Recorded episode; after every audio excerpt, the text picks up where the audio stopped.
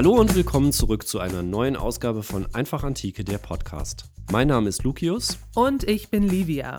Und heute sehen wir uns eine ganz besonders kontroverse Gestalt aus der griechisch-römischen Mythologie an, nämlich Medea. Sie wird von ihrem Mann verraten und tötet daraufhin letzten Endes ihre eigenen Kinder. Wir wollen uns heute mal die Frage stellen, wie konnte es so weit kommen und welche Ansätze haben die antiken Autoren, um das Verhalten Medeas zu erklären?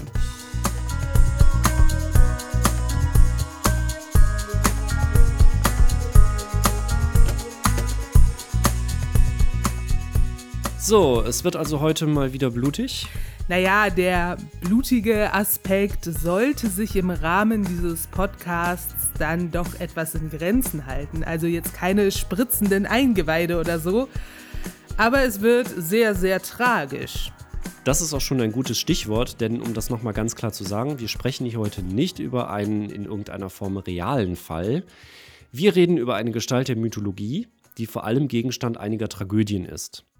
Und die kennzeichnen sich ja gerade dadurch, dass die Figuren in eine ausweglose Lage geraten, in der sie ab einem bestimmten Zeitpunkt gar nicht mehr richtig handeln können. Egal wie sie handeln, es wird immer in einem schrecklichen Unglück enden. Worin besteht also dieser Konflikt bei Medea?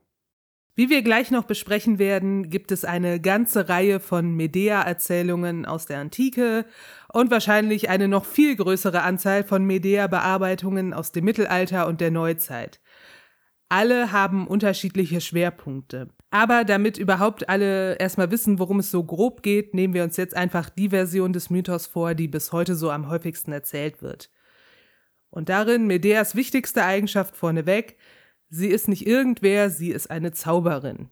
Das klingt jetzt für uns so ein bisschen nach Fantasy-Setting, aber man darf nicht vergessen, dass Magie in der Antike im Alltag der Menschen eine Rolle spielte. Man glaubte, das Handeln der Göttinnen und Götter beeinflussen zu können, und man glaubte auch, dass es Personen gab, die das besser konnten als andere. Die Mythologie ist voll von Figuren, die die Zukunft vorhersehen konnten oder magische, übermenschliche Dinge bewirken konnten. Und auch im Alltag werden die meisten Griechinnen vermutlich irgendwelche Kräuterhexen, Anbieter von Liebeszaubern, Handleserinnen und Propheten gekannt haben.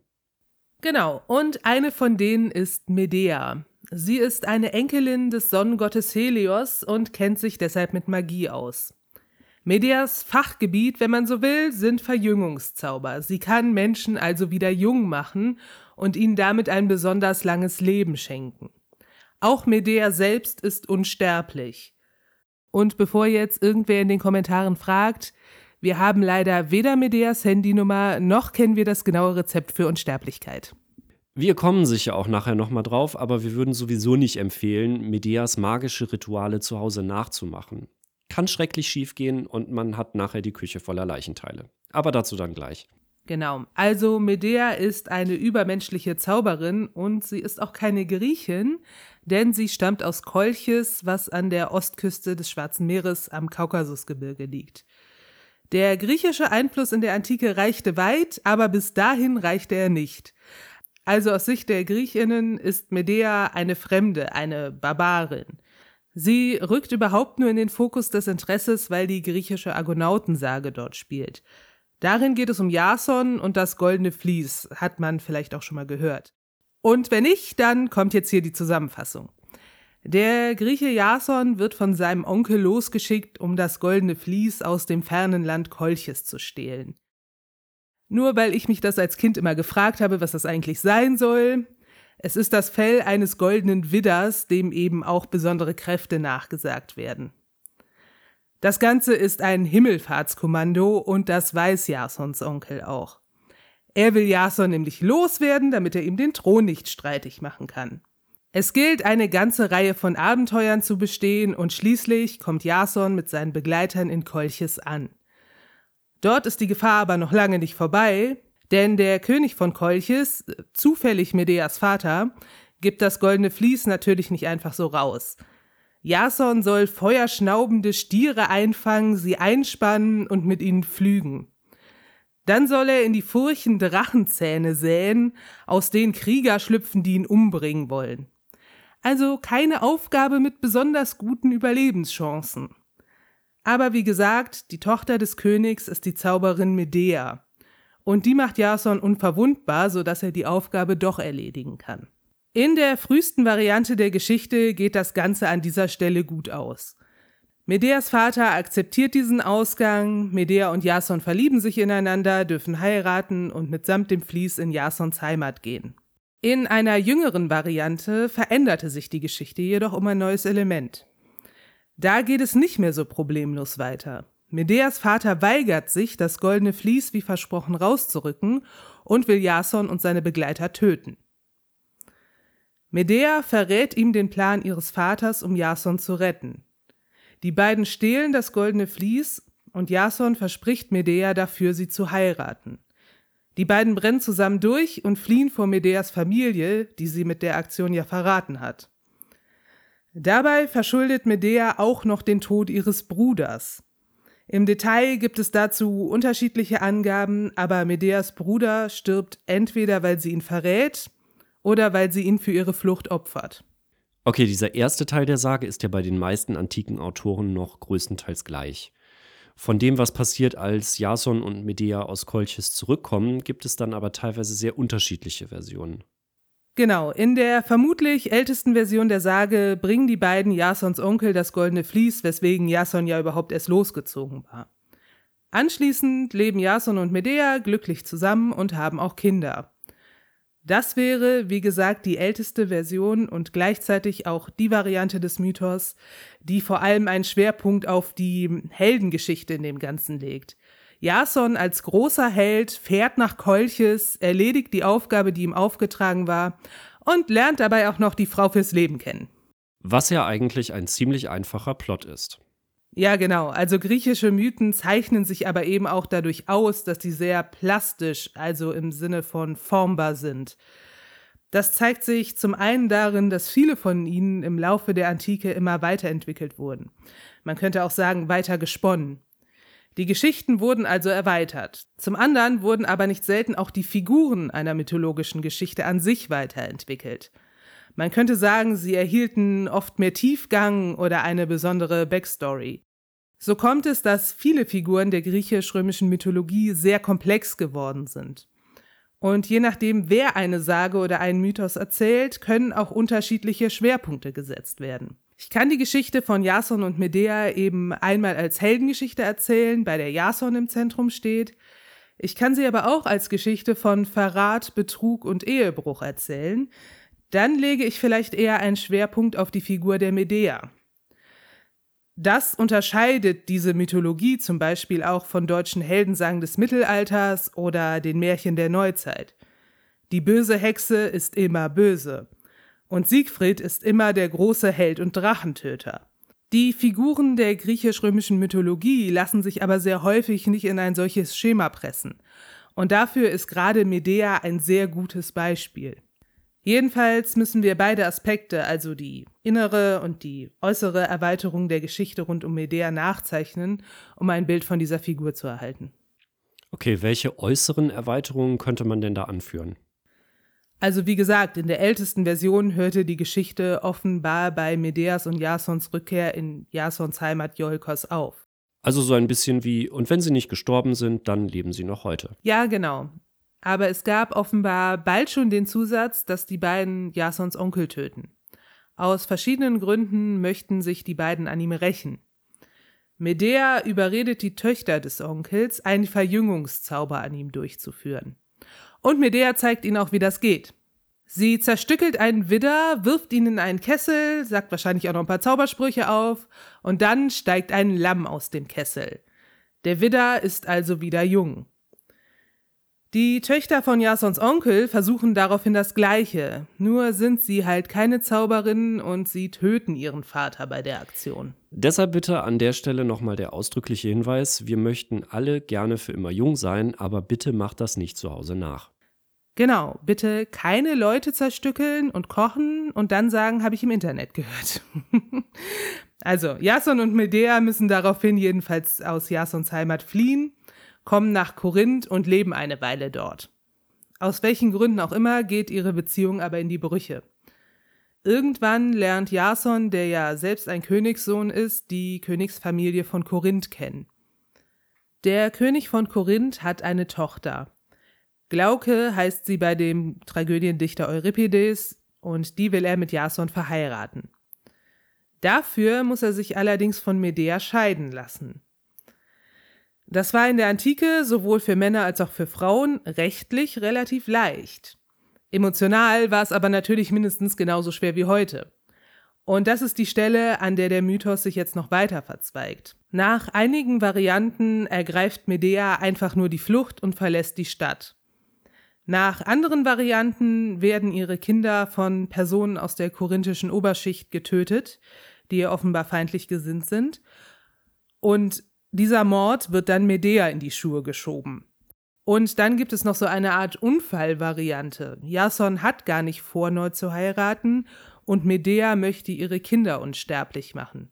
Denn Jason ist ja sterblich und die Kinder der beiden sind damit ebenfalls sterblich. Medea wendet also einen Zauber an, aber es misslingt ihr und ihre Kinder sterben dabei. Und schließlich gibt es dann noch die Erzählung, die bis heute am bekanntesten ist, und das ist die, in der Medea ihre eigenen Kinder tötet. Und damit sind wir bei Euripides und seiner Tragödie Medea. Und wenn es um klassische griechische Literatur und speziell die Tragödie geht, darfst du gerne mal übernehmen.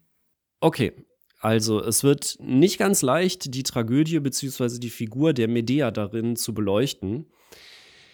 Und das liegt daran, das ist vielleicht so für den Background nicht ganz unwichtig, dass Euripides ein Tragödiendichter war, der vor allem sehr stark psychologisiert hat. Also das bedeutet, die Figuren in seinen Dramen sind eigentlich immer ziemlich komplex und das werden wir bei der Medea-Figur auch merken.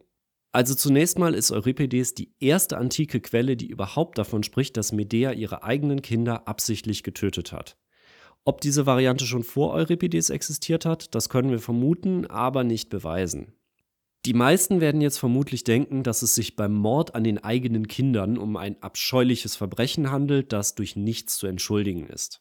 Genau genommen ist Mord an sich durch nichts zu entschuldigen, aber wenn es Kinder betrifft und dann nochmal speziell die eigenen, dann kann, glaube ich, jeder von uns nachvollziehen, dass das in besonderer Weise abstoßend ist. Was ja sicherlich in der Antike genauso empfunden wurde. Generell galten Morde innerhalb einer Familie in der Antike als eines der wirklich allerschlimmsten Verbrechen, die man überhaupt begehen konnte. Genau. Also wird Medea durch diese Erweiterung des Plots eindeutig zu einer extrem negativen Figur. Und dazu kommt noch, dass sie ja auch noch eine Zauberin ist, die auch schon in ihrer Vergangenheit, also vor dem Kindermord, ihre Zauberkräfte nicht immer nur für ganz astreine Zwecke eingesetzt hat. Aber interessant ist, wie Euripides nun mit dieser Figur umgeht. Inwiefern? Ich nehme das gleich mal vorweg. Medea ist in der Tragödie nicht eindeutig die Böse. Man kann aber auch nicht sagen, dass sie eindeutig die Gute ist. Sie hat ja immerhin ihre eigenen Kinder getötet, und zwar mit eigenen Händen. Das heißt, Euripides macht hier ein ziemliches Spannungsfeld auf. Okay, das musst du aber jetzt, glaube ich, doch ein bisschen genauer erklären. Inwiefern gewinnt Euripides der Figur denn etwas Positives ab? Ja, ich würde nicht unbedingt sagen, dass er ihr etwas Positives abgewinnt, aber er beleuchtet sehr gründlich ihre Motive und auch, was psychisch eigentlich in ihr vorgeht. Es gibt eigentlich zwei Fragen, die sich durch das ganze Stück ziehen und über die man bis heute noch diskutieren kann. Was bewegt Medea zu dieser Tat und wann genau fasst sie eigentlich den Entschluss dazu? Steigen wir einfach mal ganz kurz in die Handlung ein. Das Stück beginnt kurz nach der Trennung. Jason ist weg und Medea allein zu Hause. Wir haben da erstmal die trauernde Medea. Sie ist aufgewühlt, verletzt, sie weint und hat sich in ihr Haus zurückgezogen. Wir sehen sie aber auch gar nicht, sondern erhalten diese Informationen hauptsächlich durch zwei ihrer Bediensteten, die sich draußen unterhalten.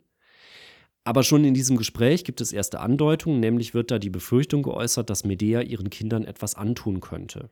Von drinnen hört man Medea immer wieder klagen und weinen und auch wilde Flüche ausstoßen. Verständlicherweise wünscht sie ihrem Ex-Mann und seiner neuen sozusagen die Pest an den Hals. Eine Gruppe korinthischer Frauen tritt auf, das ist der Chor in dieser Tragödie, und erkundigt sich nach der aktuellen Lage. Sagst du kurz was zum Chor? Ich glaube, das könnte einigen Leuten jetzt an der Stelle ein bisschen komisch vorkommen. Ja klar. Kurz gefasst, man muss sich die griechischen Tragödien in etwa wie ein Musical vorstellen. Also es gab Musik und Gesangspartien. Und jede Tragödie hatte deswegen auch einen Chor. Im Fall der Medea besteht dieser Chor aus Frauen aus der Stadt Korinth. Allerdings spielt dieser Chor für die Handlung nur eine untergeordnete Rolle. Also es handelt sich eher um eine Gruppe von Leuten, die das Geschehen beobachtet und auch kommentiert, aber nur äußerst begrenzt in die Handlung eingreift, wenn überhaupt. Jedenfalls verlässt Medea ihr Haus und betritt die Bühne, um sich vor den korinthischen Frauen zu rechtfertigen. Und das, was sie sagt, hat es ziemlich in sich. Sie klagt über ihr Schicksal und hebt dabei vor allem drei Aspekte hervor. Ihr schweres Standing als Fremde in der korinthischen Gesellschaft. Denn man darf ja nicht vergessen, sie hat ihr Heimatland verlassen und hat für Jason alles hinter sich gelassen. Besonders erschwerend kommt noch hinzu, dass sie noch nicht einmal aus Griechenland stammt. Sie ist wirklich eine in Anführungszeichen Ausländerin. Dann der nächste Punkt, ihre untergeordnete und schwache Position als Frau in einer patriarchalen Gesellschaft. Sie beschwert sich ziemlich deutlich, dass man als Frau keine andere Wahl habe, als sich an einen Mann zu binden und zu versuchen, das Beste aus der Situation zu machen. Sie kritisiert auch die Arbeitsteilung zwischen Männern und Frauen und das gipfelt dann in dem Satz, ich würde lieber dreimal in den Krieg ziehen, als einmal ein Kind zu bekommen. Und der letzte Punkt ist dann die Tatsache, dass sie auch keine Familie mehr hat. Das können wir heute durchaus noch nachvollziehen, also dass man sich ohne Familie verloren fühlt. Das war aber in der Antike noch viel krasser. Die eigene Familie war das soziale Netz überhaupt. Wer keine Familie hatte, aus welchen Gründen auch immer, hatte es in den antiken Gesellschaften unglaublich schwer. Wenn man sich das jetzt so anschaut, dann gibt Euripides gleich zu Beginn ein ziemlich differenziertes Bild von Medea ab. Ja, man könnte auch sagen, wir bekommen als Zuschauende gar nicht erst die Chance, Medea scheiße zu finden. Also stell dir mal vor, du gehst ins Theater und weißt, es geht um Medea. Du erwartest eine rasende, hysterische und verletzte Frau, die sich Schritt für Schritt in Eifersucht und Wahnsinn hineinsteigert. Und dann kommt Medea in Szene 2 auf die Bühne und rechnet erstmal mit der Fremdenfeindlichkeit und dem herrschenden Patriarchat der griechischen Gesellschaften ab. Das war schon ziemlich harter Tobak. Hat denn das zeitgenössische Publikum das genauso empfunden? Also wurde Medea durch diesen Auftritt irgendwie sympathischer? Das ist schwer zu beurteilen. Also was sie sagt, war sicherlich anstößig. Viele Männer im Publikum könnten das vielleicht noch zusätzlich abstoßend gefunden haben. Aber das ist zum einen relativ spekulativ und zum anderen ist es auch egal. Wichtig ist, dass Euripides schon mit diesem ersten Auftritt klar macht, wir suchen hier nach Motiven und wir gucken uns die Psyche dieser Frau mal ganz genau an. Ob man die Motive nun gut heißt oder nicht, oder wie man ihre psychische Verfassung und die Herausforderungen bewertet, mit denen sie zu kämpfen hat, das steht auf einem anderen Blatt. Aber es gibt Gründe für ihre Tat und die muss man zur Kenntnis nehmen. Aber den Entschluss, ihre Kinder zu töten, hat sie zu diesem Zeitpunkt schon gefasst? Nein, das kommt erst etwas später, wobei man den genauen Punkt nicht wirklich gut festmachen kann, an dem sie diesen Entschluss fasst. Erstmal kommt es noch dicker, denn König Kreon taucht auf und verkündet Medea, dass sie die Stadt verlassen müsse. Also sie wird verbannt. Genau. Sie und ihre Kinder sollen Korinth verlassen, weil er Angst hat, sie als Zauberin könnte der Königsfamilie gefährlich werden. Und damit ist Medea ja dann ganz unten angekommen. Richtig. Heute würden wir sagen, sie und ihre Kinder wären sowas wie staatenlose Flüchtlinge. Mit viel Überredungskunst gelingt es Medea, Kreon ja, eben zu überreden, ihr noch einen Tag Aufschub zu gewähren. Als Kreon abgeht, enthüllt Medea zum ersten Mal ihren Mordplan. Sie will Jason, Jasons Frau und den Vater von Jasons Frau, also König Kreon, ermorden. Die Kinder sind dann noch nicht Teil des Plans. Und das Ganze soll durch Gift geschehen, weil sie sich damit am besten auskennt. So, da sind wir jetzt an einem Punkt, wo man sagen könnte, okay, ab jetzt ist sie unsympathisch. Aber wieder lässt Euripides uns nicht, denn er gewährt uns wieder einen Einblick in ihre Psyche. Sie ist ja an dieser Stelle schon so etwas wie ein in die Enge getriebenes Tier. Sie hat alles verloren bzw. wird alles verlieren. Das Letzte, was sie noch hat, ist ein Zuhause und auch das wird ihr jetzt genommen. Außerdem schimmert noch ein weiteres Detail durch, sie ist massiv gedemütigt. Sie will nicht zum Gespött werden, wie sie sagt. Und da bedient sie übrigens eine Ethik, die man in der Antike als in Anführungszeichen typisch männlich angesehen hätte. Sie bringt also teilweise auch die Geschlechterstereotype durcheinander, was auch ein spannender Aspekt ist, aber den will ich hier nur mal am Rande erwähnen. Aber Medea weiß auch, dass sie nach dieser Tat nirgendwo mehr Zuflucht finden wird. Sie weiß, dass die ganze Geschichte vermutlich auch für sie selbst ziemlich tödlich enden könnte. Aber das ist ihr an diesem Punkt egal. Das klingt nach Amoklauf. Auf jeden Fall. Meiner Meinung nach ist das fast das perfekte Psychogramm einer Amokläuferin. Ich kürze den Rest der Geschichte aber mal ein bisschen ab. Man könnte ähnlich ausführlich auch die weiteren Szenen des Dramas durchgehen, aber dafür fehlt uns hier die Zeit. Mir ging es vor allem darum, exemplarisch zu zeigen, wie Euripides der Medea Tiefgang verleiht. Im Folgenden kommt es noch zu einem folgenschweren Aufeinandertreffen mit Jason, bei dem er sie ziemlich von oben herab behandelt. Im Grunde müsse sie ihm noch dankbar sein, nach allem, was er für sie getan habe. Immerhin habe er sie mit nach Griechenland gebracht. In einer weiteren Szene wird Medea von Aigeus, dem König von Athen, zugesichert, dass er sie aufnehmen werde, egal was passiert. Und das ist wohl der entscheidende Stein des Anstoßes für Medea. Sie fasst den Entschluss, Jason regelrecht zu vernichten. Und dafür ändert sie jetzt auch ihren Plan. Sie will nicht mehr ihn töten, sondern alle Personen, die er liebt. Und dabei denkt sie auch politisch. Indem sie seine Frau und seinen Nachwuchs tötet, stellt sie sicher, dass Jason kinderlos sterben wird.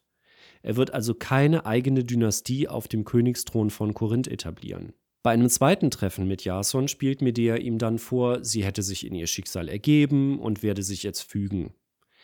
Als Zeichen der Versöhnung schickt sie der Königstochter Glauke, also Jasons neuer Frau, ein kostbares Gewand. Das Gewand ist aber mit einer Art ätzenden Flüssigkeit vergiftet. Glauke stirbt qualvoll, als sie es anlegt. Und ihr Vater ebenfalls, als er versucht, sie aus dem Gewand zu befreien. In der Zwischenzeit tötet Medea ihre Kinder mit einem Schwert, denn, wie gesagt, der Mord an den Kindern ist sozusagen der Schlussstein, mit dem Medea Jasons Leben so völlig ruinieren kann. Aber auch das passiert natürlich nicht einfach so. Und Medea wird von Euripides nicht als eiskalte Mörderin hingestellt. Sie hat Zweifel, sie zögert.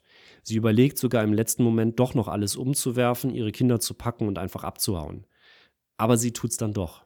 Und ihr Triumph ist wirklich brutal und grausam. In der letzten Szene steht Jason völlig aufgelöst auf der Bühne, hinter ihm das geöffnete Tor des Hauses, in dem Medea neben den Leichen ihrer Kinder steht. Die Szene ist natürlich mega emotional und es fliegen wüste Beschimpfungen in beide Richtungen.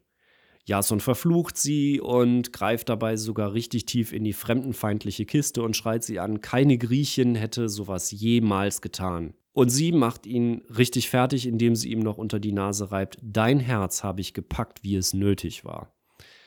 Also wir würden vielleicht heute eher sagen, dich habe ich genau ins Herz getroffen. Übrigens wird auch die Schuldfrage angerissen. Jason sagt, es sei ja nicht seine Hand gewesen, die die Kinder getötet habe. Und sie entgegnet, seine Überheblichkeit und seine neue Ehe hätten die Kinder getötet. Das klingt dann irgendwie doch erstaunlich modern. Euripides versucht sich auf der psychologischen Ebene an die Figur anzunähern und er deckt dabei etliche Mechanismen auf, von denen wir heute wissen, dass sie eine psychische Ausnahmesituation herbeiführen können, die einen Menschen zu unvorstellbaren Taten treiben können. Wie geht die Geschichte dann bei Euripides zu Ende? Medea verweigert Jason sogar, sich von seinen Kindern zu verabschieden. Da sie ja die Enkelin eines Gottes ist, hat sie außerdem übermenschliche Möglichkeiten, der ganzen Situation am Ende zu entkommen. Sie besteigt mit den Leichen ihrer Kinder einen fliegenden Wagen, den ihr Onkel Helios ihr geschickt hat. So entkommt sie nach Athen. Diesen etwas plumpen Schluss hat Aristoteles übrigens später auch kritisiert. Wenn man hier mal eine Art vorläufiges Fazit ziehen will, dann hat die Medea-Geschichte eine ganz schöne Entwicklung durchgemacht. Wir können sehr gut nachvollziehen, wie sich die Geschichte immer weiter verfinstert hat. Am Anfang ist es eine strahlende Heldengeschichte um den tapferen Jason und seine edle Braut Medea. Dann gibt es die Version, in der Medea ihre Kinder versehentlich tötet, weil sie sie durch ihre Magie unsterblich machen will und damit sich und ihre Familie unbeabsichtigt ins Unglück stürzt. Später gibt es die Version, in der die EinwohnerInnen von Korinth Medeas Kinder töten und ihr den Mord in die Schuhe schieben. Und am Ende ist sie sogar selbst eine Mörderin. Das ist doch sehr spannend zu sehen, wie sich so eine Geschichte immer weiterentwickelt hat. Euripides hat für so eine platte Heldengeschichte, wie sie es am Anfang war, nichts übrig. Seine Medea und auch sein Jason sind komplexe Charaktere, die man irgendwie verstehen kann, die aber auch gleichzeitig fürchterliche persönliche Schwächen haben. Eingebettet ist das Ganze dann noch in eine Kritik an den Einschränkungen, die es für Frauen und für Fremde in der Antike gab. Es gibt bei Euripides also keine einfache Antwort auf die Frage, wer hat Schuld am Kindermord. Medeas Sinn auf Rache, Jasons Egoismus oder eine Gesellschaft, die beiden keinen Ausweg bietet, in der es nur VerliererInnen geben kann. Und das macht das Stück auch bis heute so großartig. Das stimmt. Euripides Medea wird ja bis heute eigentlich an jedem Theater mal gelegentlich gespielt und wir würden euch allen auch empfehlen, da mal hinzugehen, wenn ihr es auf dem Spielplan entdeckt. Auch wenn wir wissen, dass es heute, wo wir aufnehmen, Stand Dezember 2021, ein bisschen schwierig ist, aber es kommen sicher wieder bessere Zeiten. Aber zurück zum Thema. Euripides war ja nicht der Letzte, der jemals den Medea-Stoff bearbeitet hat und auch nicht der Letzte in der Antike. Es gibt ja noch spätere römische Bearbeitungen. Worum geht's bei denen? Also Medea taucht zum Beispiel auch in den Metamorphosen Ovids auf. Dort ist die Sage vergleichsweise kurz geschildert. Der Akzent liegt hier noch auf den Vorgängen in Kolchis. Medea spürt eine innere Zerrissenheit. Sie ist hin und her gerissen zwischen zwei Arten von Liebe. Der Liebe zu ihrer Familie und der Liebe zu Jason. Dazwischen muss sie sich entscheiden und sie kann sich eigentlich nicht richtig entscheiden. Schließlich geht sie mit Jason und verrät ihre Familie. Das Ende Medeas in Korinth und den Mord an ihren Kindern erwähnt Ovid mehr so nebenbei. Darum geht es ihm bei seiner Erzählung einfach nicht. Und schließlich gibt es auch noch eine weitere Tragödienfassung, nämlich von Seneca. Auch Seneca bearbeitet die Handlung noch einmal leicht, aber auch er will noch etwas anderes mit seiner Medea bezwecken. Seneca ist eigentlich Philosoph, und zwar der Stoiker. Das Ziel der stoischen Ethik ist es, frei von Affekten zu sein und dafür rein rational zu handeln. Das klingt jetzt alles wieder sehr groß, aber im Grunde kennen wir das alle. Man regt sich über irgendwas auf und sagt dem Partner oder der Partnerin dann etwas furchtbar Dummes, wo man sich hinterher denkt, hätte ich das mal besser nicht gesagt. Man handelt im Affekt und getrieben von Emotionen und macht sich und andere damit unglücklich. Genau, das ist quasi Stoizismus im Kleinen. Und damit man sich nicht unglücklich macht, sollte natürlich immer alles, wirklich alles, was man tut, rational sein. Also sagen zumindest die Stoiker. Und Medea ist für einen Stoiker wie Seneca dann natürlich ein super Stoff. Denn an Medea kann man seinem Publikum vor Augen führen, was passiert, wenn Menschen, nicht nur Medea, sondern auch Jason und weitere Beteiligte in diesem Drama, irrational handeln und sich von ihren Gefühlen leiten lassen. Also auch hier nochmal eine andere Medea. Und ich nehme mal an, bei Seneca ist dann noch nicht Schluss. Nein, natürlich nicht. Aber wir werden jetzt an dieser Stelle nicht alle Medea-Geschichten von der Antike bis in die Neuzeit besprechen. Auf eine sollten wir am Ende dann aber doch nochmal zu sprechen kommen, nämlich die Medea von Christa Wolf. Viele unserer ZuhörerInnen werden Medea vielleicht auch überhaupt nur daher kennen. Denn Christa Wolfs Medea erschien Mitte der 90er Jahre und stand in verschiedenen Bundesländern auf dem Lehrplan fürs Deutsch-Abi. Und Christa Wolfs Medea ist ja schon anders. Sie schmeißt die Kindermörderin ja wieder komplett über den Haufen und erzählt die Geschichte einer Frau, die im Patriarchat gefangen ist. Medea wird der Mord an den Kindern auch hier wieder in die Schuhe geschoben. Christa Wolf schlägt also den Bogen wieder zurück zu einer der älteren Fassungen des Mythos, in dem Medea keine Mörderin ist, sondern das Opfer einer gewaltigen Intrige. In dem Fall einer gewaltigen Intrige mächtiger Männer. So ist die Geschichte in der Antike ja wirklich nicht erzählt worden. Deswegen die Frage, darf man das? Klar darf man das. Also wir reden ja hier die ganze Zeit darüber, dass Mythen offene Geschichten sind, die immer wieder den Zeitumständen angepasst wurden und immer wieder mit neuen Schwerpunkten erzählt würden. Also klar darf Christa Wolf eine Medea schreiben, die scharfe Patriarchatskritik ist und in der Medea immer weiter in den Strudel des Patriarchats gerät, aus dem sie sich nicht mehr befreien kann. Kann man machen. Klingt jetzt aber nicht so hundertprozentig überzeugt. Naja, ich habe eine sehr persönliche Meinung dazu, wie gut ihr das gelungen ist. Und da muss ich sagen, verglichen mit Euripides Medea ist Christa Wolfs Medea relativ platt. Bei Euripides sind Medea und Jason komplexe Charaktere, die mit gesellschaftlichen Erwartungen in Wechselwirkung stehen.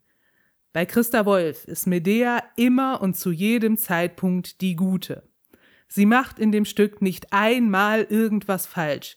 Es sind immer die Männer oder das Patriarchat, die zum Unglück führen. Christa Wolf beruft sich ja absichtlich auf die ältere Medea-Fassung, in der Medea einer Intrige zum Opfer fällt. Ihre Grundannahme ist nämlich, dass Medea eigentlich eine starke Frau war und später in der griechischen Antike Männer aus ihr eine Mörderin gemacht haben. Also sich grundsätzlich zu fragen, wer auf einen Mythos wie Einfluss genommen hat, ist eine ziemlich gute Sache. Das sollte man unbedingt tun. Aber hier mal wieder grundsätzlich den Männern vorzuwerfen, dass sie mit starken Frauen nicht umgehen könnten, trifft es einfach nicht. Euripides waren zumindest grundlegende Probleme des Patriarchats klar. Seine Medea, die Medea, die er, ein Mann, geschaffen hat, spricht auf der Bühne zu einem athenischen Publikum darüber, wie ungerecht die griechische Welt für Frauen ist. Er bringt dieses Thema auf die Bühne. Und wenn Christa Wolf dann damit kommt, dass die Männer der Antike aus Medea eine Mörderin gemacht hätten, weil sie mit ihr nicht umgehen konnten, ist das einfach am Thema vorbei. Und auch nicht besonders spannend. Also das ist jetzt so zum Abschluss noch meine persönliche Meinung zu dieser Medea. Mit Christa Wolf sind wir dann aber ja auch jetzt in der Gegenwart angekommen. Also wir haben gesehen, dass der Mythos von Medea bis in die Gegenwart erzählt wird, dass selbst die antiken Stücke, die von ihr handeln, heute immer noch aufgeführt werden. Da kann man zum Abschluss sagen, Medea hat es geschafft, oder? Ja, definitiv. Also seit 3000 Jahren am Puls der Zeit. Und damit verabschieden wir uns auch für diese Woche. Abonniert einfach Antike gerne für weitere spannende Themen rund um die Antike. Wir hören uns in diesem Jahr nicht mehr und kommen Anfang Januar mit einer neuen Folge zurück. Schaltet dann gerne wieder ein. Wir wünschen euch frohe Festtage. Und einen guten Rutsch und freuen uns im Jahr 2022 wieder auf euch. Bis dahin.